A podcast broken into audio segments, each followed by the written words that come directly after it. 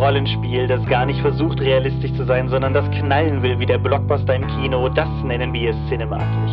Und darum gibt es heute Abenteuer für die Leinwand im Kopf in Episode 188 des Dopecast.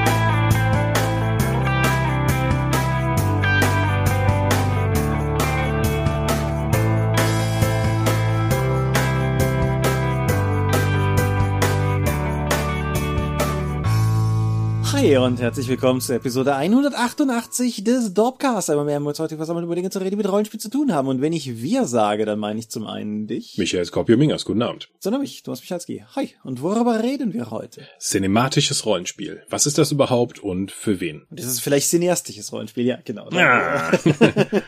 über all diese Dinge werden wir heute reden.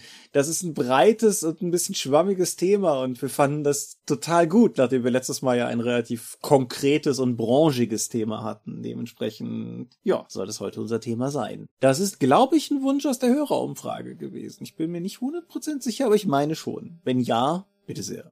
Bevor wir zu unseren heutigen neuen Themen kommen, könnten wir über die alten Themen reden, sprich die Feedbackschleife. Aber da haben wir uns im Vorfeld etwas überlegt, nämlich Dass wir einfach eine weitere Episode dazu machen oder beziehungsweise aufnehmen werden, um dieses schreckliche Wort machen zu vermeiden und dann eure Fragen aufgreifen werden für diese zweite Episode. Wolltet ihr weitere Fragen haben, haut ihr uns bitte in die Kommentare rein und schreibt sie uns auch über Discord, damit wir die gesammelt dann in der nächsten Episode dann mal angehen können, um diese Misskonzeptionen, wenn es sich um solche handeln sollte, dann aus der Welt zu schaffen. Genau. Und natürlich allgemein, wenn ihr, wenn ihr irgendwie Dinge haben, habt, über die wir reden wollen, ihr seid nicht darauf angewiesen zu warten, bis wir die nächste Jahresumfrage machen. Ihr könnt uns natürlich immer mit Ideen bewerfen. Manchmal greifen wir sie ja tatsächlich sogar sehr schnell auf, wie der eine oder andere oder die eine oder andere Dropcast-Hörerin bestätigen kann. Dann soll das an dieser Stelle auch im Prinzip dazu schon genug gewesen sein. Und dann wäre der nächste klassische Punkt, über den wir jetzt sprechen würden, an dieser Stelle alles, was wir an Themen vor dem Thema haben. Aber uns ist nichts eingefallen. Genau. Wir sind, wir sind irgendwie gerade nochmal gedanklich alles durchgegangen, was da irgendwie von Interesse sein könnte und kamen zu dem Ergebnis nix. Dementsprechend keine Themen vom Thema und damit sind wir eigentlich auch schon direkt bei den Medien angekommen. Schlag auf Schlag geht's heute im Dropcast. Fängst du an oder fange ich an? Ich beginne mal um darüber zu reden, dass ich über den Xbox Game Pass Marvel vs. Capcom Infinite gespielt habe. Mhm. Die Marvel vs. Capcom-Reihe ist ja schon etwas länger unterwegs und wird in den höheren Iterationen auch nicht sinnvoller, sondern eher abstruser. In Marvel vs. Capcom Infinite ist es jetzt so, dass beide Universen aufeinandergebrochen sind und dabei ziemlich viel kaputt ging. Also es beginnt mehr oder weniger mit einer längeren Zwischensequenz, wo du dann unter anderem den König Artus aus Super Ghouls and Ghosts dann zusammen mit Street Fighter Charakteren und dann eben Iron Man und anderen Marvel-Helden zusammen kämpfen siehst gegen Brainiac der aber auch mit einem, mit irgendeinem Schurken aus dem Mega Man-Universum dann verschmolzen ist. Mhm. Und das ist ja weitestgehend, also es ist eigentlich ein Prügelspiel, so wie Street Fighter, Mhm. man das eben kennt. Marvel vs. Capcom sitzt aber insgesamt also stark auf einen Kampagnenmodus, der dir eben in Zwischensequenzen auch diese Handlung um die Infinity-Steine und die Verschmelzung der beiden Universen dann eben nahe bringt. Wenn du mal als Frank West aus der Dead Rising-Reihe kämpfen möchtest, und zwar gegen, äh, wie heißt er? Großer Marvel-Schurke aus den letzten, aus den, diesem Doppelfilm. Thanos. Thanos, genau. Wenn du mal mit Frank West als normaler Reporter Thanos verprügeln möchtest, das ist deine Gelegenheit. Und natürlich auch mit so kleinen Charakteren wie Mega Man oder dann eben dem Arthur, König Arthur aus Super Ghosts and Ghosts, der den meisten anderen Charakteren aus dem Spiel nur bis zum Bauchnabel geht, kann man das ausprobieren. Die Spielmechanik ist im Kampagnenmodus relativ simpel, weil du kannst auch mit den Schultertasten Superattacken ausführen, um dann wirklich viel Schaden zu machen. Es gibt ab und zu Elemente, wo du dann zum Beispiel mit dem Hulk gegen viele Gegner kämpfen musst, die dann eben generisch reingeworfen werden und du musst dann halt nur aushalten. Es gibt eine Mission, wo man gegen einen wild gewordenen Hulk kämpfen muss. Das war auch die einzige Mission, an der ich mehrfach gescheitert bin, weil ich damit dann, weil das ein, so ein richtiger Spike innerhalb des Schwierigkeitsgrades in der gesamten Kampagnenwelt ist. Ist das eine interessante Story? Es ist eine völlig abgefahrene Story, weil einfach so viele Charaktere wie möglich in so vielen abstrusen Situationen wie möglich zusammengeführt werden und dann prügelt man sich eben damit. Es war ein okayes Spielerlebnis, aber es ist jetzt auch nicht mehr, glaube ich, bei Xbox Game Pass mit dabei. Das ist inzwischen wieder rausgerotiert. Wo sollte man es gespielt haben? Ich glaube, für den großen Prügelfan kann man es einfach an sich vorbeiziehen lassen. Nur wenn man ein Fan der beiden Universen ist und sehen möchte, was für Albernheiten man da zusammenbauen kann. Lohnt es sich. Ich mein, kannte auch viele der Charaktere nicht, die dann auch irgendwelche Hintergrundelemente dann immer sich gegenseitig an den Kopf schmeißen und ich ja nur stehe und denke mir, keine Ahnung, wer du bist, aber das ist eh egal, weil in zehn Minuten lerne ich eh wieder neue Leute kennen. Also eher ein durchwachsenes, okayes Spielerlebnis. Hm, das ist ernüchternd. Also ich habe den den zweiten Teil habe ich sehr ausgiebig gespielt, der der noch 2D war. Der, der ja, ja, das hier ist jetzt halt was moderneres mit 3D-Elementen. Genau, das ist ja, glaube ich, der vierte Zahlentechnik tatsächlich schon. Insofern ja. Er ist Infinite. Ja, wenn er denn meint. Hat es was mit Steinen zu tun? Aha. Ja, gut. Ja, gut. Ich habe zwei Hörspiele gehört, die ich jetzt einfach mal in einen Beitrag zusammenschmeiße, weil sie da auch quasi rein zusammengehören. Es sind Akte X Adaptionen. Die eine heißt Cold Cases, die andere heißt Stolen Lives. Beide sind Audible Originals. Wichtiger Faktor, komme ich am Ende nochmal drauf. hm. Kaching? Ist das schon Kaching? Also in diesem, in diesem speziellen Falle definitiv nicht. Ich komme gleich drauf. Also, das sind Akte X Hörspieladaptionen. Mir war lange, ich bin, habe eine Weile gebraucht, um rauszubekommen, von was, und zwar von der zehnten Staffel, die als Comic erschienen ist. Die ist bei IDW erschienen und ist dann nachträglich quasi entkanonisiert worden, als Chris Carter noch die zehnte und elfte Fernsehstaffel nachgereicht hat. Und die beiden Hörspiele jetzt sind beide Adaptionen der zehnten Comicstaffel. Beide zusammen decken sozusagen einen Trade Paperback Lauf ab. Originalsprecher sind reichlich vorhanden. David Duchovny und Gillian Anderson sind wieder dabei und geben Mulder und Scully. Mitch Pileggi ist dabei und gibt den Skinner. Die Sprecher vom Krebskandidaten und der Lone Gunman sind ebenfalls mit dabei. Das ist aber insofern auch ein bisschen irritierend, weil auch diverse andere andere Charaktere aus der Serie auftauchen, die nicht alle ihre Originalsprecher haben. Das fand ich ein bisschen, also ich verstehe es auf der einen Seite, fand es aber auch ein bisschen enttäuschend, vor allen Dingen, wenn es irgendwie Charaktere sind, die man eigentlich schon häufiger gehört hat. Ja, kannst du das nach all den Jahren noch so sicher zuordnen? Ja, ohne, ohne, ohne Zögern. Naja, auf jeden Fall die Story. Es gibt Folgen, die der, die versuchen eine, eine auf der klassischen Alien-Verschwörungs-Entführungsmythologie aufzubauen und es gibt Monster of the Week-Episoden. Und wie meiner Meinung nach auch bei der Serie in den hinteren Staffeln gibt es eine ganz klare Unterscheidung zwischen den guten Monster of the Week Folgen und der furchtbaren Verschwörungsgeschichte. Das wird hier eigentlich nur schlimmer, aber um das näher auszuführen, müsste ich spoilern, das möchte ich nicht. Es baut. Wir haben ja eh noch unsere kommende Akte X Episode. Das ist definitiv richtig, das ist definitiv richtig.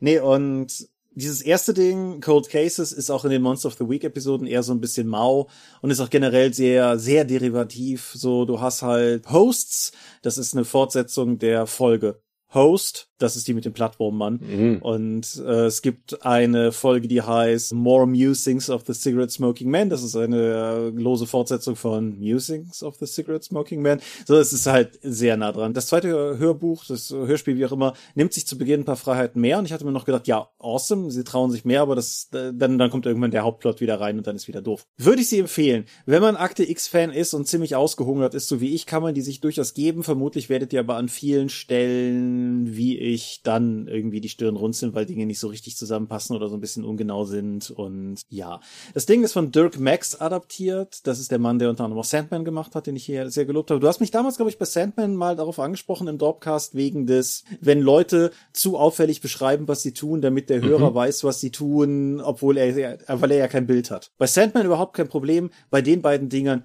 unfassbar furchtbar. Okay. Das ist, das hat ein Maß von, well, now I'm standing here in my orange jumpsuit und, und einfach so, so, warum, warum sagst du das zu dir selbst? Irgendwie so, oh, meine Waffe ist mir runtergefallen. So, ja, okay. So, also insofern, ja. Anyway, ich bin schon wieder viel zu lang dran. Punkt ist, die sind okayig und das werdet ihr vermutlich nie erfahren, weil, hier kommt das zu dem Audible-Ding zurück, das sind Audible Originals. Das bedeutet, die gab es nur bei Audible oder auf CDs, falls ihr euch an die erinnert. Und Audible hat sie nicht mehr. Ich nehme an, dass da irgendeine Lizenz ausgelaufen ist. Audible hat sie einfach nicht mehr. Das heißt, es ist de facto heute nicht mehr möglich, die noch zu erwerben. Wenn ihr die rechtzeitig erworben habt, dann gehen die auch nicht weg. Also ich habe ja auch noch in meinem Account entsprechend die, die Daten liegen. Könnt ihr auch neu runterladen und so. Aber neu kaufen könnt ihr sie nicht mehr. Und das ist mal wieder so ein Fall von unserer schönen neue digitale Zukunft. Insofern X-Files, Cold Cases und Stolen Lives. Joe Harris ist der Autor, habe ich glaube ich gar nicht gesagt. Also der Comics und Dirk Max hat's adoptiert und Chris Carter steht auch drauf, hat aber anscheinend keinen Handschlag dran getan. Ich würde tatsächlich sagen, nur für Hardcore-Fans und die wiederum werden sich darüber ärgern, dass sich die Macher nicht dran erinnert haben, dass Scully doch eigentlich Deutsch kann. Aber das ist klingt ein bisschen wie Fanfiction, ehrlich gesagt. So bestehende Elemente aufgreifen und ein bisschen nur verändern. Exakt. Das ist eine hervorragende Beschreibung für, für das ganze Hörerlebnis. Die Anzahl der Charaktere, die wieder auftaucht, ist jenseits aller Nachvollziehbarkeit gigantisch hoch. Aber klar, man muss ja irgendwie alle Fan-Favorites nochmal unterbringen und so. Und ganz viele Geschichten basieren auf alten Geschichten und irgendwie auch die, die neue Mythologie ist in sehr vielerlei Hinsicht die alte Mythologie und so. Und es ist einfach nur eine, eine Rekombination und in dem Sinne, und mir ist klar, dass es auch andere gibt, aber es ist in dem Sinne Fanfiction im schlechtesten Sinne des Wortes. Hm. Aber sind Duchovny und Anderson in, den, in ihren Rollen, insofern. Was dir schon reicht. ja, man nimmt, was man kriegt, ne? Ach, Thomas. Gut, was habe ich hier noch in meiner Liste? Star Trek Lower Decks die hysterische Zeichentrickserie zu Star Trek. Mhm. Es gab ja schon mal eine Star Trek Zeichentrickserie, die war ja, beruht ja noch auf der klassischen Kirk- und Spock-Ära. Ja, gut, die ist, die ist richtig alt, ja. Die ist richtig alt und hat auch mit modernen Sehgewohnheiten wenig zu tun. Was uns dann zu Star Trek Lower Decks bringt, weil das ist eher eine Serie, die sehr klar von Rick and Morty inspiriert wurde. Das heißt, es gibt Leute, die mehr schreien als reden. Es wird sehr schnell verschiedene Sachen gemacht. Alles ist auf Hyper gedreht und es ist albern und brutal. So, wie passt denn das eigentlich zu Star Trek? so bedingt gut. Die Prämisse hinter Star Trek Lower Decks ist, dass wir halt nicht mehr jetzt sowas wie die Enterprise und die Brückenbesatzung begleiten, sondern eben auf einem anderen Schiff unterwegs sind und doch die Fähnriche sehen, die auf den unteren Decks untergebracht sind und wenig ruhmreiche Sachen erleben müssen. Auch das Schiff macht sehr wenig ruhmreiche Sachen. Sie sind nämlich spezialisiert auf Zweitkontakte. Nachdem dann irgendjemand eine neue Zivilisation gefunden hat, gehen die später dahin, um dann noch ein bisschen aufzuräumen und denen Ware zu bringen und so Späße. Daraus zieht die Serie hier und da dann schon mal einfach das Amüsement. Mhm. Aber es ist an sich schon Star Trek, weil die ganzen Tropes, die unterkommen und das, was die Leute machen, das kennst du schon von Star Trek, nur eben aus einem anderen Sichtwinkel. Die müssen manchmal auch wirklich die krassen Sachen, die aus der Serie machen, aber das macht eben die Brückenbesatzung und die Fähnriche kriegen das nur zum Teil mit. Eingeschränkt muss man aber sagen, weil die Serie bricht damit ihre eigene Prämisse. Denn von den Fähnrichen ist noch eine Dame dabei, die ist eigentlich super gut im Allem. Die ist super technisch versiert, die mögen eigentlich alle, sie ist auch eine gute Diplomatin, nur sie verkackt schon immer wieder absichtlich Sachen, um nicht in eine Verantwortungsposition zu kommen. Aber eigentlich ist das ein kompletter Mary Sue Charakter, weil die kann alles lösen und ist besser als jede andere. Mhm. Der zur Seite gestellt ist dann ein sehr energisch und sie ist halt auch der Rebell, um weil sie immer auch gegen Gesetze verstoßen muss, um dann wieder zurückgestuft zu werden im Rang und damit sie eben keine Verantwortung Ordnung bekommt. Der gegenübergestellt ist dann ein neuer Fanrecht, der immer sehr auf Paragraphen herumreitet und dadurch auch seine Befriedigung findet und dann noch zwei Nebencharaktere aus dem medizinischen Bereich und dem technischen Bereich, von denen einer ein Cyborg ist. Die Serie ist wie gesagt weitestgehend hysterisch. Das muss man abkönnen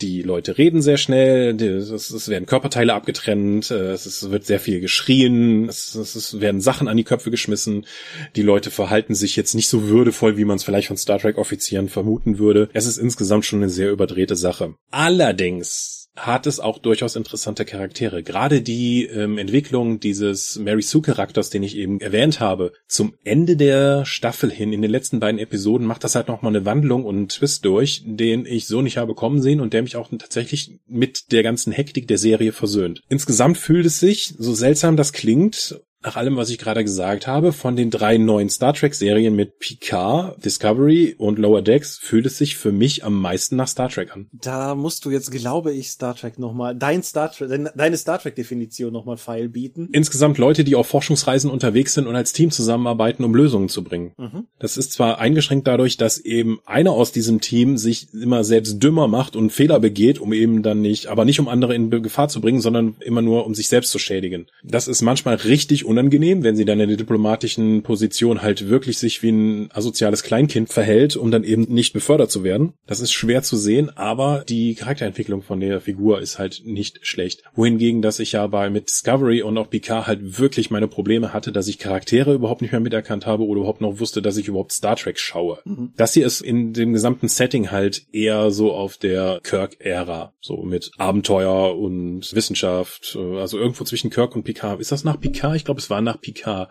Q kommt kurzzeitig vor, auch mit Gastsprecher dann. Aber ja, es kommt noch eine weitere Staffel von Lower Decks, die ist nicht mehr weit entfernt, die zweite, die werde ich mir auch wieder anschauen. Bei Discovery und Picard habe ich große Zweifel, ob ich da die nächsten Staffeln nochmal schaue. Ich warte ja sowieso vor allen Dingen noch auf die dritte Staffel Orville, was ja das beste Star Trek ist. Ja gut, da lasse ich mich nicht drauf ein. Ich äh, kann dir aber sagen, dass die zweite Staffel läuft, also Lower Decks. Guck mal, guck an. Ja, das ist also, so, was ich jetzt nicht mitbekomme. Ja, ja, ich muss sagen, ich bin ich bin bis jetzt noch nicht so richtig gereizt, aber wer weiß, vielleicht überkommt es mich ja irgendwann mal. Mangel an Content können wir ja nun wirklich nicht beklagen. Insofern. Ja, ja. Gut, beschließe ich mal noch mit einem Buch, so Oldschool auf Papier und so. Und richtig, richtig, richtig, richtig hohe Literatur. Star Wars Battlefront 2 Inferno Squad. Videogame Tie-In-Romane. ist ja. der Kanon-Roman, der die Vorgeschichte zum Sequel vom Remake von Star Wars Battlefront erzählt. Alter. Inferno Squad ist die, ist eine imperiale Elite-Einheit, die so eine Mischung aus interne Ermittlungen und Geheimagenten-Terroristen ist, mhm. die damit beauftragt wird nach der Zerstörung des ersten Todessterns. Also hier, der, der Roman schlägt ganz interessante Brücken zu mehreren der früheren neuen Disney-Filme und Serien. Der Todesstern konnte ja gesprengt werden, Achtung, Rogue One Spoiler, aufgrund der Arbeiten von Galen Urso, der ja tatsächlich diese, diese legendäre Schwachstelle bewusst eingebaut hat. Und Inferno Squad wird halt mehr oder weniger auf den Weg geschickt, weil es ja offensichtlich schwache Imperiale gibt, die mit diesen Rebellen zusammenarbeiten oder ansonsten irgendwie dieses Moralproblem haben. Und Inferno Squad soll da mal aufräumen. Und das machen sie zu Beginn des Buches auch. Also das Team wird gerade erst zusammengestellt und dann machen sie das entsprechend auch. Aber der Hauptteil des Buches beschreibt ihre Infiltration einer Partisanengruppe, die aus Saw Gerreras Rebellen, aus den Resten davon, siehe Rogue One, sich zusammensetzt. Sie infiltrieren das auf jeden Fall und sollen halt zum einen rausfinden, wer deren Informant ist, weil die offensichtlich auch Zugriff auf imperiale Informationen haben und dann idealerweise diese Zelle ausschalten. Das bedeutet halt, dass sie auf unterschiedlichen Wegen, es sind vier Leute, aber sie können ja nicht gemeinsam sich da einfach anschließen, auf unterschiedlichen Wegen diese Rebellengruppe oder Partisanengruppe infiltrieren und dann halt natürlich auch sehr viel so in diese klassischen moralischen Dilemmasituationen hineingeführt werden. Zum einen lernen sie die Leute kennen und stellen fest, dass einige von denen vielleicht gar nicht nur blutdürstige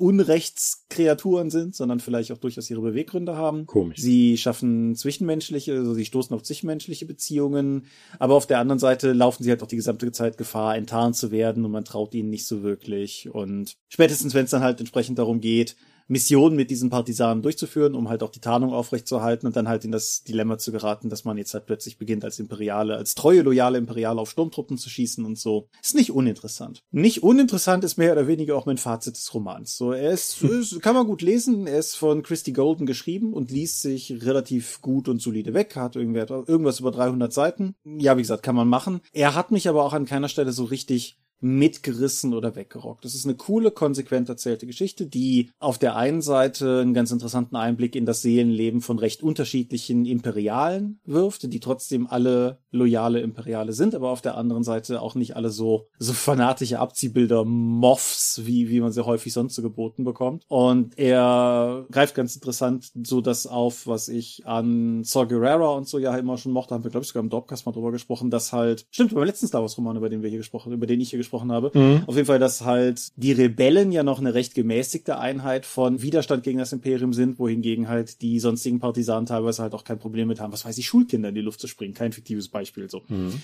Und damit spielt der Roman schon ganz, ganz interessant. Das Problem, wie gesagt, ist, dass es irgendwie nie so richtig packend ist. So der Roman schafft es irgendwie aus meiner Sicht an keiner Stelle einen so wirklich mitzureißen. Die Figuren sind okay, aber halt auch nicht irgendwelche, an die ich mich vermutlich noch demnächst erinnern kann. Und die Tatsache, dass ich von die Figuren spreche, hängt auch damit zusammen, dass ich mich bei der Hälfte von denen schon nicht mehr an den Namen erinnere, obwohl ich das Buch gestern ausgelesen habe und das Videospiel ja. vorgespielt habe. So, mir geht's mit Arbeitskollegen so, also keine, keine Kritik ja. von mir. Und die eine Sache, die ich aber noch dazu sagen möchte, ist, ich fand das Spiel auch ganz okay, soll heute aber hier nicht Thema sein. Nur, wenn ihr beides konsumieren wollt, lest am besten den Roman, bevor ihr das Spiel spielt, weil die personelle Zusammensetzung vom Inferno Squad im Spiel ist ein bisschen eine andere als die im Roman. Und wenn man mit diesem Vorwissen in den Roman reingeht, dann kann man natürlich an ein, zwei Stellen schon relativ mhm. gut sich ausmalen, wer vielleicht nicht so gut durch die Handlung kommt wie die anderen. so. Und das, das war ein bisschen schade, da habe ich mich quasi durch die falsche Konsumreihenfolge selbst mitgespoilert. Aber ja. Ich habe zuerst Assassin's Creed 2 vor Assassin's Creed 1 gespielt. Und mich die ganze Zeit gefragt, wer ist dieser alter ihr, von dem die die ganze Zeit sprechen? ja, okay. Das ist, ich habe ich habe zuerst Assassin's Creed 1 gespielt und dann wollte ich 2 nicht mehr spielen. Auf jeden Fall Star Wars Battlefront 2 Inferno Squad. Christy Golden ist ein Roman, kann man lesen, ist nicht besonders schäbig, ist nicht besonders überragend, ist einfach hm. gute Unterhaltung und wer mehr Star Wars in seinem Leben will, dies ist mehr Star Wars in eurem Leben. Ja. Chrissy Golden ist ja Auftragsschreiberin für verschiedene IPs. Der, der sagst du einfach so, das ist meine IP und dann schreibt die den Roman dazu. Das ist richtig. Die hat auch, die hat auch schon Star Wars Romane geschrieben, als es noch nicht der neue Kanon war. Die hat neben dem auch noch einen anderen Star Wars Roman und ich glaube noch Kurzgeschichten geschrieben jetzt im neuen Kanon. Hat die nicht auch StarCraft oder Warcraft Romane geschrieben? Warcraft Romane und also ich habe zumindest einen Warcraft Roman und Ravenloft Roman von ihr gelesen. Richtig. Und die ist bestimmt sehr umtriebig noch darüber hinaus. Ich glaube, sie war sogar die erste, die einen Ravenloft Roman geschrieben hat. Irgend sowas habe ich im Kopf. Reigen der Toten war es, glaube ich. Ja. Auf jeden Fall, ja, wie gesagt, es ist genau in diesem Sinne auch, es ist solide Autorenhandwerkskunst. Kann man, kann man gut machen. Aber wie gesagt, es, es gibt andere, hm. andere, die ich vorher lesen würde. Sagen du meinst die mehr fetzen? Ja, zum Beispiel, aber das führt uns jetzt wirklich weiter. Der Roman zum ersten Battlefront, da habe ich glaube ich hier nie drüber gesprochen. Der ist ziemlich cool. Das ist so richtig Military Fiction aus Sicht der Rebellen. Da hatte ich sehr viel Spaß dran. Hm. Aber ach, Star Wars kann man immer lesen. Hm. Außer Darksaber der Todesstern. Aber darüber werde ich jetzt nicht schimpfen, sondern lass uns doch einfach mal zum Thema kommen. Cinematisches Rollenspiel. Genau. Was bedeutet das? Cinematisch heißt erstmal Filmerlebnisse emulierend wohingegen cineastisch die Filmkunst betreffend ist. Die werden oftmals miteinander verwechselt. Wenn du dann sagst, wir machen cineastisches Rollenspiel, so, aha, was ist das? Das Monster aus der Spätvorstellung, weil man da Schauspieler in einem Film spielt. Effektiv. Aber alles, aber andere Rollenspiele, über die wir eigentlich sprechen wollen, sind cinematische Rollenspiele und das sind die, bei denen es so Michael Bay-mäßig Krachboom explodiert, oder? Ja, sagen wir mal so, ich habe mir das auch gedacht, das ist ja so die gängige Diskussion, die ich auch, nachdem ich heute nochmal gegoogelt habe, in Online-Foren bis in die frühen 2000er zurückverfolgen konnte. Und es der, die, die, der Ursprung des Wortes cinematisch ist ein bisschen schwierig, weil cineastisch ist kein Ding. Das steht im Duden, das steht im Warik, das steht im Brockhaus, genau in dem Sinne, wie du es genannt hast. Cinematisch steht in keinem von denen. Ich glaube, das ist so ein Rollenspielererfindungsding. Und auch das wiederum ist nicht so hundertprozentig zutreffend, weil ich es zum Beispiel auch jetzt, also ich hatte es vorher nicht auf dem Schirm, aber in allem, was mit Filmproduktion zu tun hat, also beispielsweise, wenn es darum geht, welche Objektive dir einen besonders filmischen Look geben oder, oder sowas in der Art, da bin ich auch auf Cinematisch gestoßen. Ich bin da auf Cinematisch auch zum Beispiel in Werbeanzeigen von Adobe heute gestoßen, wenn es um Foto-Presets geht, die dir verschiedene Looks ermöglichen, wie zum Beispiel Vintage oder cinematisch. Und ja, in der Art und Weise, wie wir den auch heute verwenden werden, ist es, glaube ich, sehr stark so ein Rollenspieler-Ding. Aber ich glaube tatsächlich auch nach allem, was ich heute nachgeguckt habe, dass es vor allen Dingen eine etwas krumme Lehnübersetzung vom englischen Cinematic ist. Mhm. Weil im, anders als im Deutschen ist das halt im Englischen einfach ein Wort. Und auch da habe ich, das führt uns jetzt natürlich so ein bisschen, guck mal, hat einer den Literaturwissenschaft losgelassen oder so, aber der, der Webster definiert Cinematic als off relating to suggestive of, or suitable for motion pictures or the filming of motion pictures. Und ich denke, das, das trifft ja relativ gut worum es uns geht. Und was ist das etwa im Deutschen für unsere nicht anglophilen Zuhörer? In der Übersetzung meinst du jetzt, oder? Ja, Filme ähm, betreffend? Ja, Filme betreffend ist, glaube ich, eine, also ein etwas, was von filmischer Qualität ist oder dazu geeignet ist, einen, einen Film daraus zu machen, würde ich sagen. Mhm. Nicht zu verwechseln übrigens mit der Kinematik im Deutschen. Das ist was aus der, aus der Physik, aus der Mechanik, aus der Bewegungslehre oder die Bewegungslehre. Und da gibt es noch Cinematismus, das ist Synchronmalerei im Futurismus. Aber dann habe ich, das war der Punkt, wo ich gedacht habe, ich breche diese Recherche an dieser Stelle jetzt ab. Genau. Mhm. Wir reden über Dinge, die das die eine, eine filmische Anmutung anstreben. Kann man hm. das so sagen? Filmische Anmutung ist schön. Ja. Klingt verkopft, aber trifft es ja. doch. So, so bin ich. genau. Was, was ist denn filmisch? Ich denke, dass meistens, wenn dieser Begriff aufkommt, denkt man nicht an die Wes Anderson Bildgestaltung, sondern äh, mein Rollspiel ist rechtwinklig. Ja, und hat Pastelltöne. Nein, ich denke, es geht eher darum, wirklich die Michael Bay Explosions Actionfilm Realität abzubilden. Ich denke auch. Ich denke, es geht um um so gewisse Blockbuster Qualitäten. Es geht um vermutlich auch ein bisschen um sowas wie Anglizismus, für den ich auch keine sinnvolle deutsche oder gängige deutsche Entsprechung hätte, aber Set Set Pieces, also diese, diese großen bombastischen Sequenzen in den Filmen, die halt dann entsprechend das, das Publikum wowen sollen. Äh, wie, wie ist der, wie ja, aber das ist ja wieder ein optisches irgendwie? Element, das du im Rollenspiel ja eigentlich selten bis gar nicht einsetzen kannst. Und da kannst du sagen, und der Berg ist wirklich, wirklich groß. Und dann sagen die Leute, ja, okay. Und Das ist halt was anderes, als wenn du halt eine Kamerafahrt dann eben im Film dann eben hast, die an diesem Berg vorbeigeht, um die Größe darzustellen im Vergleich zu den Helden. Ja gut, aber auf der anderen Seite, wenn wir, wenn wir sowas im, im Bereich, wie gesagt, von, von Setpieces herkommt, sagen wir mal, klassisches Beispiel Verfolgungsjagd und Schießerei oder so. Mhm. Realistisch ist, der Straftäter läuft in den Straßenverkehr, ein Auto erwischt ihn und er ist tot. Und nicht irgendwie, er schwingt sich auf die San Francisco Tram und der, die Protagonisten springen irgendwie auf fahrende Autos, um ihn zu verfolgen so in, in dem Sinne halt. Ne? Also, also eine gewisse Spektakelhaftigkeit. Spektakelhaftigkeit, ich denke, darauf können wir uns einigen, ja, auf jeden Fall. Mhm. Genau. So, jetzt schmeiße ich hier direkt ja die erste These rein.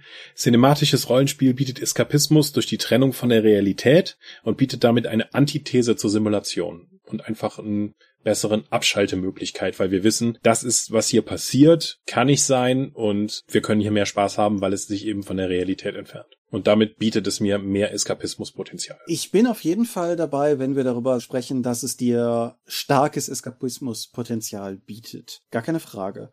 Weil ja, im Prinzip genauso wie das, weshalb halt Leute, sagen wir mal, in einen Popcorn-Kinofilm hineingehen oder sich irgendwie eine Actionfilm Blu-ray zu Hause reinwerfen im Vergleich zu, ja, wie du schon sagtest, Wes Anderson-Filme oder irgendwie was von David Lynch oder irgendwas aus, aus so einer Richtung halt. So, sondern es ist halt, es ist halt ganz pures Unterhaltungsmaterial tatsächlich. Und ich denke, das ist auf jeden Fall stark ausgeprägt. Ich bin mir unsicher, und das ist kein, kein rhetorisches, weil ich jetzt eine steile Gegenthese habe, ich bin mir unsicher, inwiefern das tatsächlich besser oder schlechter ist, weil ich, bevor wir das im Vorgespräch ganz kurz gestreift haben, mir nie Gedanken darüber gemacht habe, ob es da eine Verbindung gibt. Sprich, kann ich, brauche ich, brauche ich diese, diese filmische Blockbusterigkeit, damit es eskapistisch ist, oder könnte ich das auch anders realisieren? Weil ich denke, das ginge schon. Ich weiß noch nicht, ob das dann zwangsläufig unsere Genres wären. Beste so Jane Austen Rollenspiel oder so. Kann, glaube ich, auch derbe eskapistisch sein. Ist aber vielleicht nicht so meins. Ja gut, also die, sagen wir mal, diese Spektakelhaftigkeit bietet mir etwas, was ich in meinem Leben hoffentlich niemals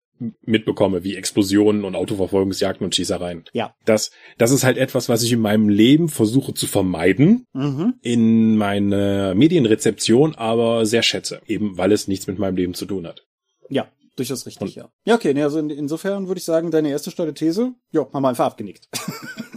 Ja, was hast du denn so? Ich hatte tatsächlich eine, eine ähnliche Überlegung quasi in die andere Richtung und ich hatte mich gefragt, ob es eigentlich im Rollenspielbereich eine ähnliche, ähnliche, sagen wir mal, Skepsis gegenüber so etwas gibt, wie man, wie wir das in anderen Unterhaltungsmedien haben. Also es gibt ja zum Beispiel diese ganz klassische Untertrennung in Unterhaltungs- und Hohe Literatur? Oder hohe Unterhaltung? Nee, also Unterhaltungsliteratur und ernsthafte Literatur, U- und E-Literatur. Hm. Und eine fragwürdige Unterteilung, aber ja, die gibt es. Ja, aber die, die gibt's ja in allen möglichen Bereichen. Du hast ja auch U- und E-Musik. Mhm. Und Fun Fact, wenn die Musik, die du nutzen möchtest, E-Musik ist, dann ist die GEMA billiger, weil es ja, ist ja dann hohe Kultur. Und wenn es Unterhaltungsmusik ist, die GEMA teurer. Und ich fragte mich, ob es halt so, so sowas auch im Rollenspiel gibt. Und ich glaube schon, aber halt vor allen Dingen von Leuten, die sehr stark aus der Realismus-Ecke kommen. Wer halt, oder aus der Simulationismus-Ecke, um das, was du gesagt hast, aufzugreifen. Weil mhm. wer, wer wirklich Wert darauf legt, dass halt irgendwie die Körner im Kornspeicher gezählt sind und dass die Gewichtsangaben bei den Waffen historisch korrekt sind und, und all diese Dinge der, der wird halt mutmaßlich da auch mit einem gewissen fordernden Anspruch drangehen, den cinematisches Rollenspiel, glaube ich, teilweise geradezu offensiv nicht hat. Also. Würdest du denn sagen, dass cinematisches Rollenspiel auch, sagen wir mal, dieses Spektakelhafte dann laut und aufdringlich mehr oder weniger sein muss? Wenn ich jetzt The Abortionist spiele, wo es halt darum geht, dass du dann irgendwie in den 70ern in Amerika versuchst, eine Abtreibung durchzuführen und dann sich den gesellschaftlichen Zwängen entgegensetzen muss als Rollenspiel. Das ist ja keine leichte Unterhaltung. Also das hat ja schon eine, eine Fallhöhe das ist halt auch nicht so leicht außerhalb des Spiels gutierbar. Ja, mir war bis gerade nicht klar, dass es das gibt. Ich weiß nicht, ob mein Leben gerade reicher geworden ist, aber ja. Hm? Ich, ich denke nicht, dass es laut sein muss dafür. Nein, ich denke, es muss, glaube ich, einfach vor allen Dingen seicht sein. Oder, oder nicht seicht, aber spaßorientiert. Mhm. Ich denke, ich denke, das geht für mich tatsächlich miteinander einher. Das bedeutet nicht, dass es nicht auch ernste Themen behandeln kann. Das bedeutet nicht, dass es nicht auch ernste Momente haben kann. Und es bedeutet aus meiner Sicht zumindest nicht, dass es auch Momente für Charakterspiel bieten kann, weil, mhm. also ich, ich würde durchaus sagen, dass auch um, um, also ich denke, die Filmvergleiche heute sind einfach nur fair, weil das ist ja im Endeffekt unser Thema. Aber ich würde halt einfach auch sagen, dass Actionfilme, in denen man etwas für die Charaktere empfindet, unterm Strich auch einfach erfolgreichere oder spannendere oder mitreißendere Actionfilme sein können, als jene, bei denen einem einfach alles egal ist. Also die können auch Spaß bieten, aber das ist dann halt der Unterschied zwischen Mafia contra Ninja und Die Hard. So. Ja. Ich hatte ja letzte Woche Blood Red Sky hier und eine der Kernthesen von mir war ja auch, dass der Film für mich funktioniert, weil die Hauptfigur ja immer weiter dann Entscheidungen treffen muss. Benutze ich jetzt meine coolen Vampir-Powers und entmenschliche mich damit immer wieder ein Stück mehr, um meine Menschen im Umfeld zu retten? Oder lasse ich das zu und verliere ich dadurch auch meine Menschlichkeit? Mhm. Und das ist weitestgehend ein Actionfilm mit Vampiren und Blut und Gekröse. Aber durch die menschlichen Bezüge hat das für mich auch besser funktioniert, als wenn das jetzt einfach diese Rückblicke nicht drin gewesen wären. Ja, oder ich habe letztes Mal über den, den Fear Street 3 Dreiteiler gesprochen mhm. und hatte ja unter anderem auch gesagt, dass in einem häufig in Slasher-Filmen meiner Meinung nach Charaktere durchaus auch aufgestellt werden, um sie zu töten. So die, die Arschloch-Charaktere, wo man halt auch, oder einfach die egalen Charaktere, wo man halt nicht trauert, wenn die sterben, sondern sich halt im Prinzip daran ergötzen kann, wie spektakulär der Kill gerade war. Und das Fear Street, das für mich teilweise unterlaufen hat, weil ich halt, eigentlich wollte das alle überleben. Und es deshalb halt auch tatsächlich schockierend war, im Rahmen dessen, was der Film halt ist, wenn. Oder halt du bist so weich für so Genre. Würde ich nicht behaupten. Dafür, nee. dafür habe ich genug andere von denen gesehen. Aber wie gesagt, also ich fand halt, und aber genau das meine ich halt, da liegt halt eine gewisse Qualität drin. Du, wenn du willst, dass Leute überleben, oder wenn du willst, dass Leuten etwas Schreckliches nicht passiert, dann bist du halt ganz anders in der Story, als wenn es dir im Prinzip einfach alles egal ist und es dir nur um den Klamauk geht. Und ich würde einfach mal sagen, cinematisches Rollenspiel kann beides. Das ist im Prinzip meine nicht sehr spektakuläre These.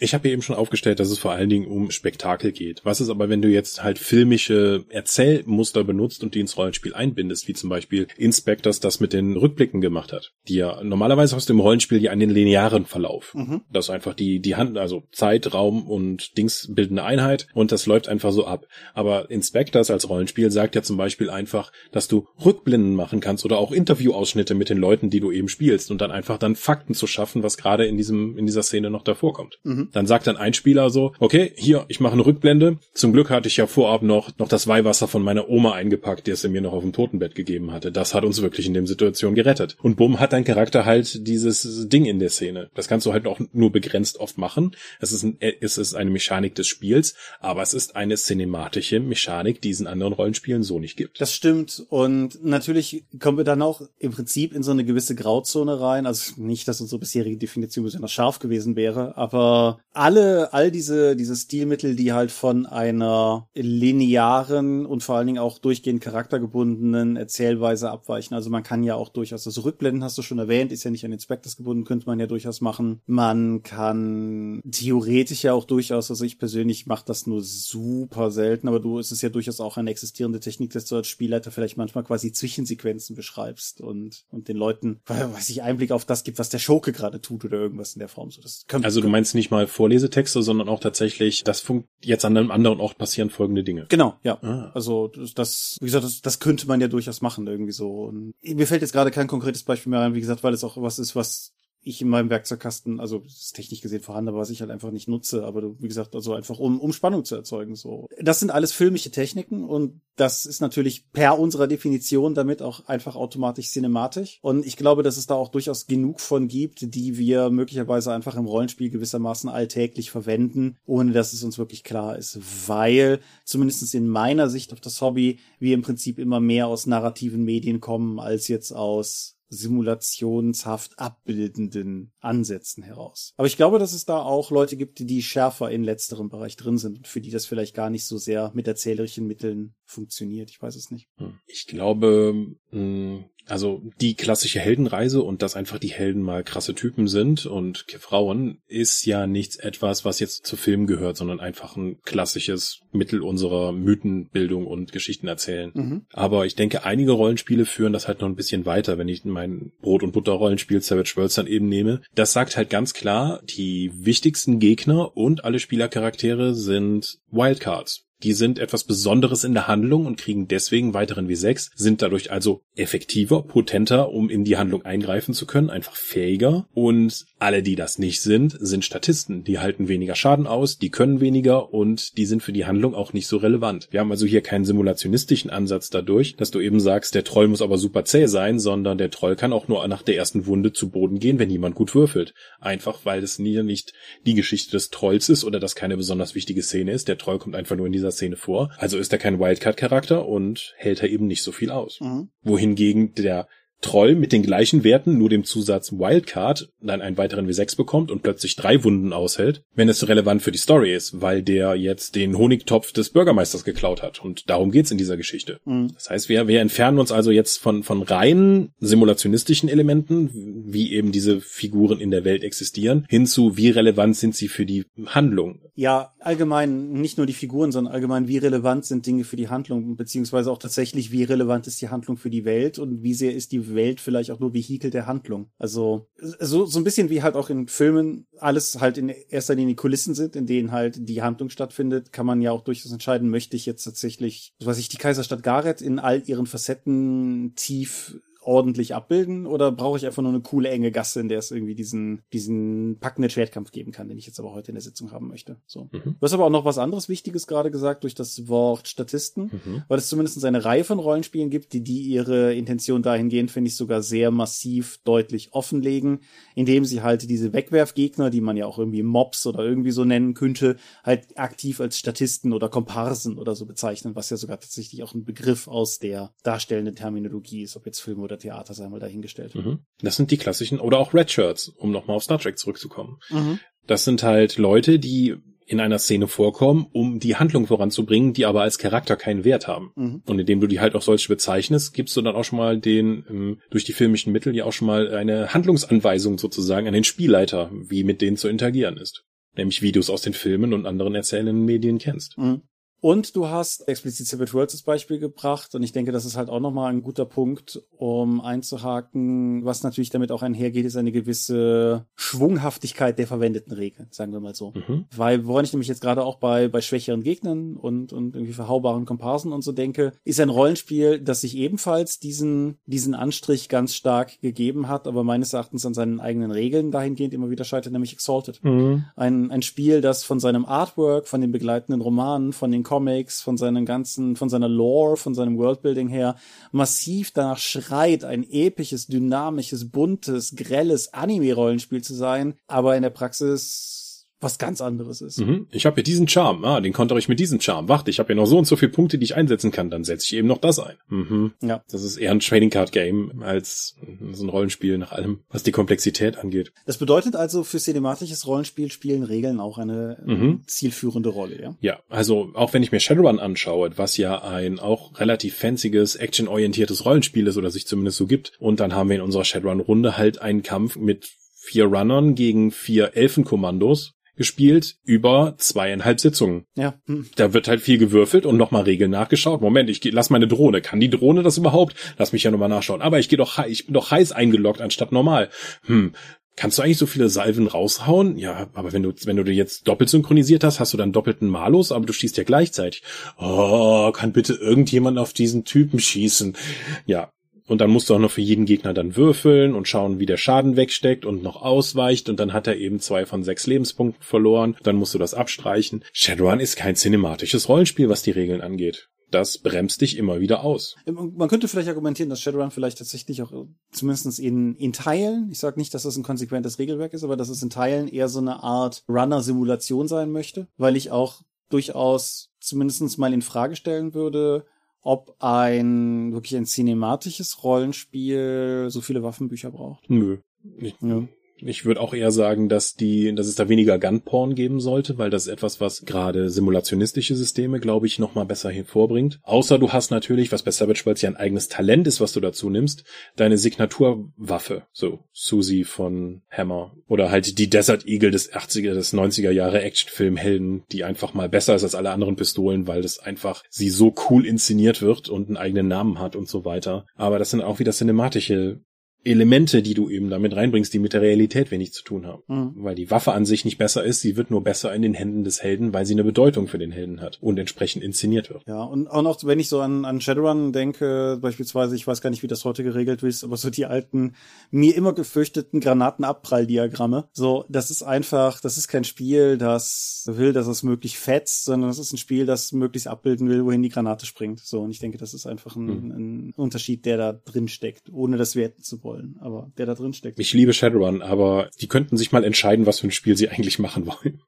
Ich finde, ein, ein Aspekt, an dem man lustigerweise häufig ganz gut ablesen kann, wohin ein Rollenspiel will, gesetzt im Fall, das gesamte Spiel folgt einer gewissen Konsequenz, ist die Art und Weise, wie Munition gehandhabt wird. Hm. Weil es gibt da ja die unterschiedlichsten Herangehensweisen. Du kannst sowas machen wie Hexen, das einfach, wenn du nicht Sonderdinger machst, schießt er halt und gut ist. So. Du kannst halt Sachen machen, wie Forbidden Lances tut, dass du halt nur eine abstrakte Ressource hast und du würfelst Mhm. halt einen Würfel, der, der kleiner wird, wenn du, wenn du schlecht würfelst und irgendwann ist der Sack halt leer. Oder du kannst halt Munitionsclips abstreichen. Einzelne Schüsse. Ja. Also bei Shadowrun gehe ich ja auch davon aus, meine, mein Revolver, den mein Ork einsetzt, der hat halt nur Einzelschuss und dann wird halt, ich habe eine sechser Trommel und dann wird jede Runde dann einmal runtergestrichen, bis ich nachladen muss. Ja. Und Das halt. ist schon was anderes. Oder du sagst, du gehst richtig in die erzählerische Richtung und sagst, das ist ein dramaturgisches Mittel, das Nachladen. Das machst du nur, wenn du A, sowieso Luft holen musst, oder ich hau dir als Spielleiter eben jetzt so einen Nachlade-Nachteil rein, weil du schlecht gewürfelt hast, einen Patzer gewürfelt hast. Oder du kriegst jetzt hier einen Gummipunkt und dafür musst du halt jetzt eine Runde aussetzen, weil du nachladen musst. Und dann hat das gar keinen simulationistischen Ansatz mehr, sondern nur noch einen, du schießt so lange, wie es eben cool ist. ja. Das kann man natürlich noch weiterführen, indem man mit einem Auto so oft schaltet, wie es cool ist.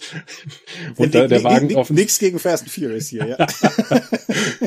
das Schaltengeräusch ist so cool. Und in Filmen würden ja Schrotflinten immer nachgeladen, um Leute einzuschüchtern und einen Eindruck zu machen. Es gibt doch diesen, diesen kurzen Sketch, der irgendwie online rumgeistert mit diesem, was ist denn das, ein Redneck-Farmer oder sowas, der irgendwie Ja. seine Shotgun nach jedem Satz durchlädt. und deshalb da irgendwie. Genau, so Ja. werden Schrotflinten in Filmen benutzt. Ja. Und all das ist wahr. Und ich finde, das macht auch durchaus einen, einen gewissen Reiz aus. Und ich meine, es, es ist nicht ganz von ungefähr, dass als ich damals Savage Worlds für mich entdeckt habe, das ist das erste, was ich damit geleitet habe, eine Adaption von dem Matthew McConaughey-Film Sahara. Also nicht des Plots, Mhm. aber der Idee. Halt so, so ein modernes Indiana Jones Ein Abenteuerfilm. Genau, ja. Und dafür bot es sich einfach direkt intuitiv beim Lesen an. Ich, also ich denke bis heute, dass das durchaus eine gute Idee war. Warum? Warum macht man das? Eskapismus hast du schon gesagt. Mhm. Aber hast du, also, oder fragen wir mal andersrum. Bevorzugst du cinematisches Rollenspiel? Schwierig zu beantworten, weil ich bin ja immer unzufrieden. Aber ich bin ja ein bisschen raus aus dieser ganzen simulationistischen Sache, also wo ich dann mit fünf Büchern um mich herum dann versuche, den besten, ähm, besten Bild zu haben, weil ich da einfach Befriedigung draus ziehe, einfach wie Pathfinder 1, dann einfach mit möglichst viel Information, möglichst viel zu machen. Ja, inzwischen würde ich glaube ich sagen, dass es für mich eher krachen muss und dann, dass ich dann eher cinematisches Rollenspiel halt bevorzuge, auch weil in normalerweise, wenn du sagst, dass du cinematisches Rollenspiel bevorzugst und dass du es krachen lassen möchtest, weniger der darstellende Aspekt im Vordergrund steht und äh, das ist ja etwas, was mich weniger im Rollenspiel abholt. Deswegen möchte ich auch im Kontext des Abenteuer-Rollenspiels einfach Dinge tun und ergebnisorientiert spielen und ich glaube, im cinematischen Rollenspiel holt mich das eher ab. Okay, da muss ich noch mal reingrätschen, weil ich ja eben Ah. durchaus auch gesagt hatte, dass ich nicht glaube, dass sich cinematisches Rollenspiel und das, das Darstellen und Ausspielen zwingend ausschließt. Ich wollte ja auch nicht sagen ausschließen, sondern eher, dass da weniger der Fokus drauf gesetzt wird. Wenn du jetzt sagst, ich möchte ein cinematisches Spielabend machen, dann wird niemand auf die Idee kommen, sich eine halbe Stunde in die Taverne zu setzen und einfach was von der Mutti zu erzählen, wie die einem damals gewickelt hat und man deswegen jetzt Blaubeersaft besonders gerne mag, wie es halt in Rollenspielrunden schon mal vorkommt. Das ist halt nicht cinematisch. Leuten eine halbe Stunde beim Reden zuschauen, siehst du in wenig Filmen. Zumindest keine, die ich unter cinematisch zusammenfassen würde. Ja, ja, ja. Der Architekt in Matrix, ne? Also in Matrix Reloaded.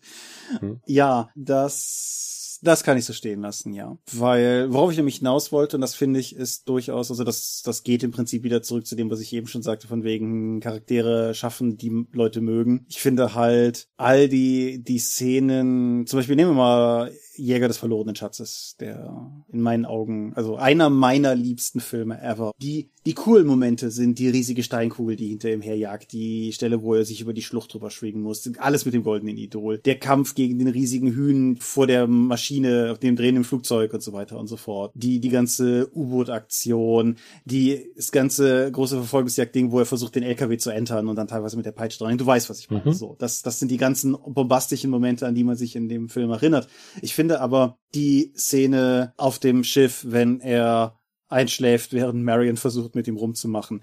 Der Dialog in Nepal mit Marion oder auch die ganze, die ganze Marion trinkt die Leute in Nepal unter den Tisch Szene, die halt irgendwie drin ist. All diese Szenen sind halt, finde ich, genauso wichtig. Und da wäre ich halt nur so, dafür ist in, in cinematischem Rollenspiel, denke ich, durchaus Platz, Raum und auch Bedürfnis da. Aber du hast schon recht, natürlich. Es ist nicht der halbe Film in Nepal während Marion ja. Leute unter den Tisch Ich glaube, das kannst du machen, dann muss aber jetzt auch das filmische Mittel des One-Liners eben reinkommen. Dass du deinen Charakter mehr durch einzelne Schlaglichter definierst und weniger über eine ausgebreitete Charakter äh, oder ausgebreitete Rückblicke und so weiter, sondern eher durch A Handlungen und B, dass die halt nicht zerredet werden, sondern er einfach die der Charakter tut Dinge und das definiert ihn auch als Charakter, mhm. damit dass du ihn besser kennenlernst, anstatt dass er darüber definiert wird, was er erzählt. Erzählen ist aber vielleicht in dem Zusammenhang dann sowieso auch nochmal ein gutes Stichwort, weil ich glaube, was cinematisches Rollenspiel auch meiner Meinung nach zwingend braucht, ist eine starke Kollaboration aller Leute am Tisch. Mhm. Weil solche Filmfiguren oder auch meinetwegen aus an, angrenzenden Medien, solche Figuren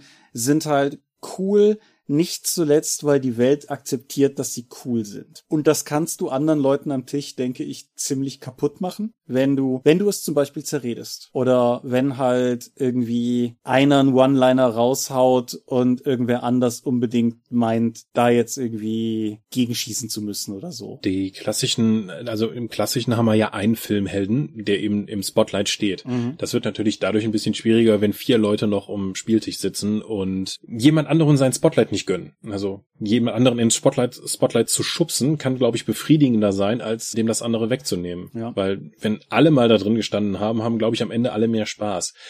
Das umzusetzen ist natürlich nicht immer ganz einfach. Das stimmt, natürlich. Und es ist natürlich auch durchaus so, es kann natürlich auch wie bei all diesen Dingen einfach sein, dass du jemanden am Tisch hast, der es halt auch wirklich einfach nicht kann. Mhm. Also es gibt halt einfach Leute, die maximal kein Gespür für sowas wie einen One-Liner haben oder so. Und ich will jetzt nicht behaupten, dass ich da irgendwie der König drin wäre, aber halt wirklich kein Gespür dafür haben. Und manchmal muss man sich dann vielleicht doch auch ein bisschen aufraffen, da jetzt quasi noch der Unterstützer zu sein, das Ganze noch ein bisschen zu boosten, auch wenn man es vielleicht nicht in dem Moment jeweils fühlt. Aber ich denke trotzdem, dass du recht hast, dass im Endeffekt dann nachher in der, in der Summe des Ganzen da auch durchaus was bei rauskommt, wenn, wenn man, wenn dann halt alle versuchen sozusagen gemeinsam da mhm. was auf den Weg zu bringen. Du hast jetzt, also erstmal, man sollte nicht gegen das intendierte Gruppenziel spielen, weil sonst macht man es für alle anderen kaputt. Mhm. Hallo, ihr seid alle 14, haha. Was hältst du denn davon, wie bei Savage Worlds mit dem Abenteuerkartendeck dann eben zu arbeiten.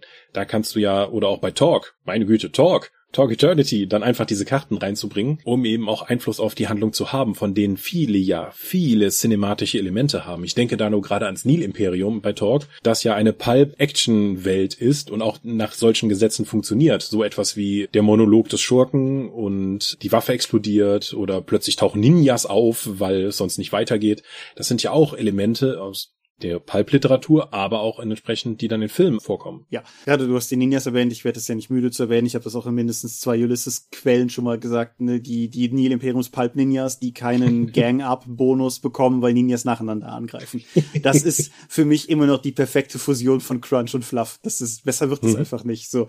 Und, und das ist eine cinematische Regel, weil es ergibt in der Welt keinerlei Sinn, nur anhand der Ninja-Filme, die man eben kennt. Ja, ja, absolut. Klar, sowas mit den Karten ist natürlich auch cool. Ich denke auch durchaus, und ich weiß, das ist nicht deine Welt, aber sowas wie die Fate-Aspekte können sehr stark in so eine Richtung gehen. Gerade halt auch die, je nachdem wie die Charaktere angelegt sind, haben die ja auch eigene Aspekte. Und in diesen eigenen Aspekten kannst du natürlich auch schon vortrefflich so diese, wie soll ich sagen, die Keimzelle erschaffen für, für all die One-Liner. Dinge explodieren in deiner Umgebung. Ja, genau. Dinge explodieren in deiner Umgebung. So.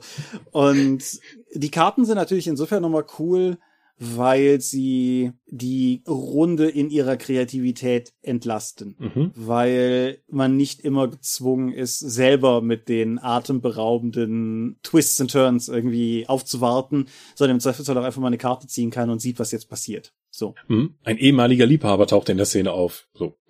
Ja, geil. Wäre ich so nicht drauf gekommen. Ja, also mir hilft das ja, diese Stützräder dann irgendwie in die Hand zu bekommen und die dann eben ausspielen zu lassen. Damit kann ich viel mehr machen, als mit den unendlichen Möglichkeiten, die effektiv bei Fate mit den Aspekten da sind. Ich bin ja von der Freiheit so mehr oder weniger eingeschüchtert. Deswegen helfen mir diese Karten tatsächlich, das Spiel interessanter zu gestalten. Mhm. Ich habe bei Fate halt die Erfahrung gemacht, dass es sehr darauf ankommt, mit wem man es spielt. Und damit meine ich jetzt, dass es jetzt nicht mal objektiv qualifizierend gemeint, sondern einfach, ob die Leute genauso klicken wie man selbst. Mhm. Wenn man Ich habe ja immer wieder gerne gesagt, dass Fate eigentlich kein Spiel ist, das per se anhand der Mechanik funktioniert, sondern nur durch die Mitspieler. Ja, ich würde das nicht 100% unterschreiben wollen, aber ich würde zumindest auch sagen, Fate ist sehr viel stärker von den Leuten abhängig. Der, der Erfolg einer Fate-Runde ist sehr viel mehr von den Leuten abhängig, die mit am Tisch sitzen, als meinetwegen der Erfolg einer Pathfinder-Runde, äh, weil genau. die nach harten Regeln gespielt werden kann. Genau, oder ich hätte jetzt die 4 tatsächlich gesagt, aber ja. Mhm. Genau. Denkst du, dass es Dinge gibt, abgesehen von ernsthaftem Schwermut, den cinematische, die cinematisches Rollenspiel nicht bieten kann? Puh.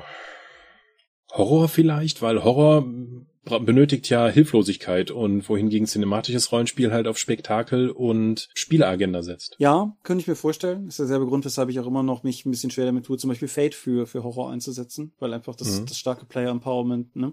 Ich würde sagen, wenn du sowas machen willst, dann kommst du bei sowas wie Slashern aus, Hm. die, die ja einfach auch nicht gruselig sind.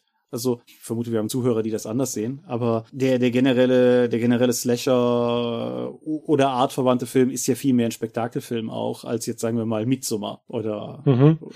oder The Witch oder so.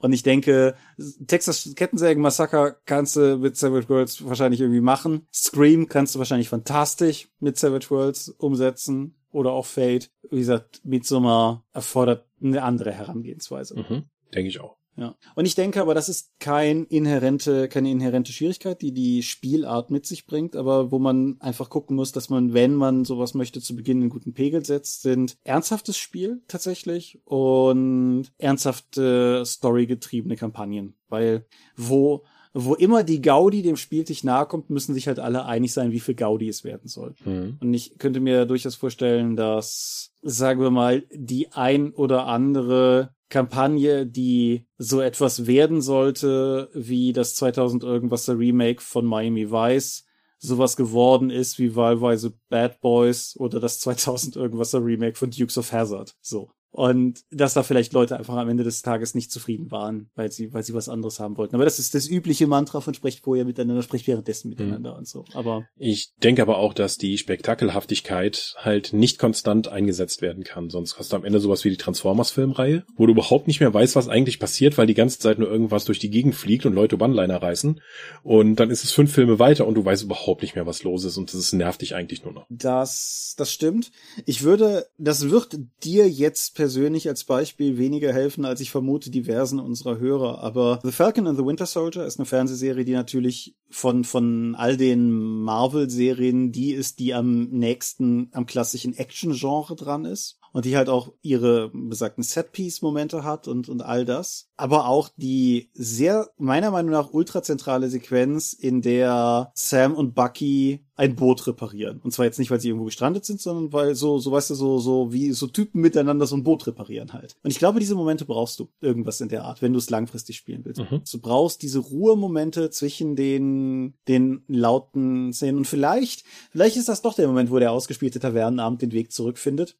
Vielleicht nicht den ganzen Abend. Mhm. Aber du brauchst halt einfach diesen Moment, wo Leute verschnaufen, weil es dir eine Fallhöhe erschafft für die nächste Action-Szene. Ja. Savage Worlds hat Interludes, also tatsächlich Zwischenspiele, wo du dann eine Karte ziehst und dann kannst du anhand der Karte, dann kriegst du einen Vorschlag, was du über deinen Charakter mal kurz erzählen sollst. Das wird jetzt auch nicht lange dauern. Das wird jetzt normalerweise, wenn da die Spieler nicht aus explizit sagen, wir wollen davon mehr hören, äh, währendst du halt ein, zwei, drei Minuten was zu deinem Charakter, was ihm passiert und wie er das löst oder er erzählt eine Geschichte aus der Vergangenheit von seinem Leben und dann macht ihr einfach weiter. Ja. Oder nimm, nimm Mad Max Fury Road, um nochmal ein filmisches Beispiel zu nehmen. Ein Film, der ja de facto eigentlich nur eine Actionsequenz ist, so auf den ersten Blick.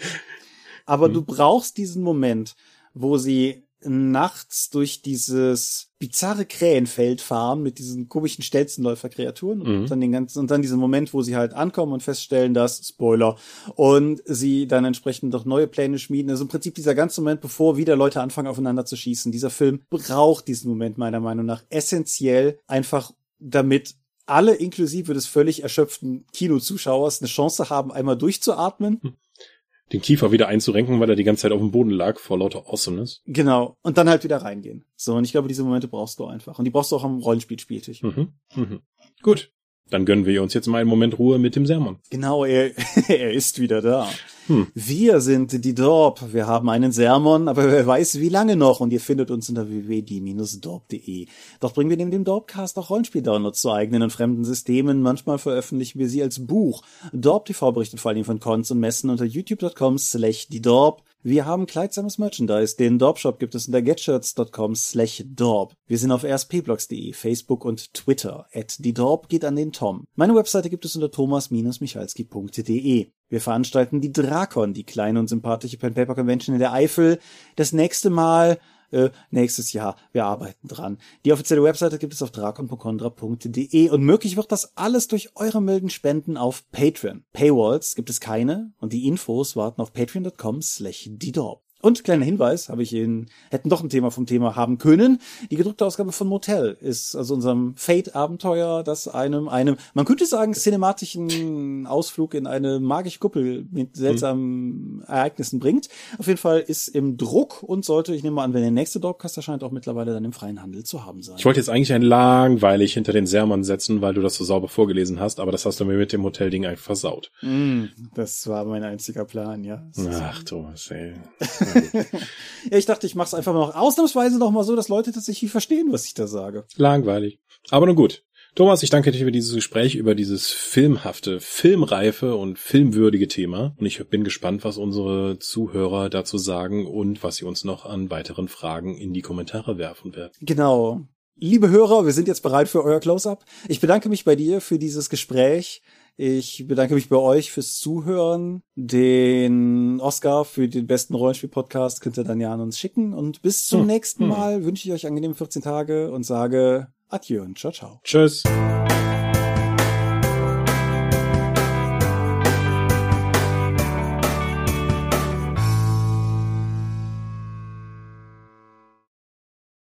Wozu, was sollen wir mit dem Oscar? Wir haben den kristallenen Stefan, ja, wir haben Kristall. Ist das richtig? Ja, wir, wir haben auf jeden Fall Kristalle, Stefane. Wir haben, wir haben einen Ehren, Ehrenpreis für Qualitätscontent. Wir haben Kristallene Stefan. Der deutsche Rollenspielpreis? Ja, ja, so halb, ne?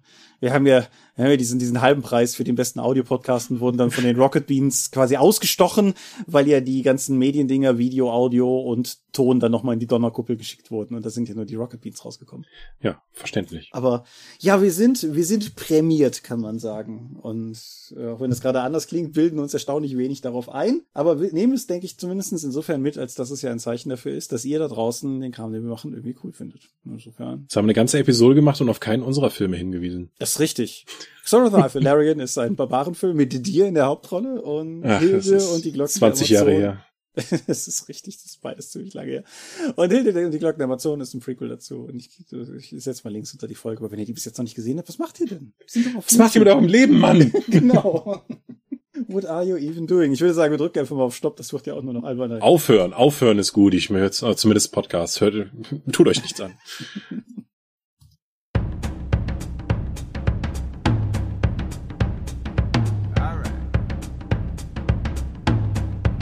in diesem Monat möchten wir euch an dieser Stelle wieder für eure großzügigen Spenden auf Patreon danken, denn nur durch eure Unterstützung ist dieses Projekt in der heutigen Form möglich.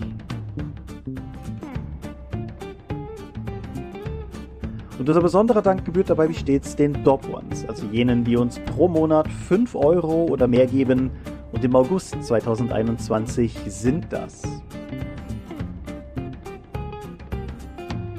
Aika, Alishara, Vitus Arcanion, Arudwan aka AGS, Lambert Behnke, Big Bear, Gerrit Bonn, Bruder Tjorben, Daniela, Daniel Doppelstein, Dorifer, Exeter, Excalibur, Michaela Fege, Björn Finke, Marcel Gehlen, Gelbwurstfieber, Stefan Glück, Alexander Hartung, Jörn Heimeshoff, Hungerhummel, Die 100 Questengesellschaft. Dominik Koch, Stefan Lengel, Lichtbringer, Lightweaver, Christoph Lühr, Angus MacLeod, Volker Mantel, Moritz Melem, Optus, Arzach Rumpelgnorg, Ralf Sandfuchs, Philipp Schippers, Ulrich A. Schmidt, Oliver Schönen, Jens Schönheim, Christian Schrader, Rupert Sedelmeier, Alexander Schendi, Lilith Snow White Pink, Sphärenmeisterspiele, Steffs Kleinkrämerei, Stefan T., Florian Steury, Sven, Technosmurf, Teichdragon, Tellurien, Marius Vogel, Jeremias W., Katharina Wagner, Talian Vertimol, Xeledon und Marco Zimmermann. Danke, dass ihr uns freiwillig ohne Paywall und Auflagen so tatkräftig unterstützt, einfach weil ihr es könnt.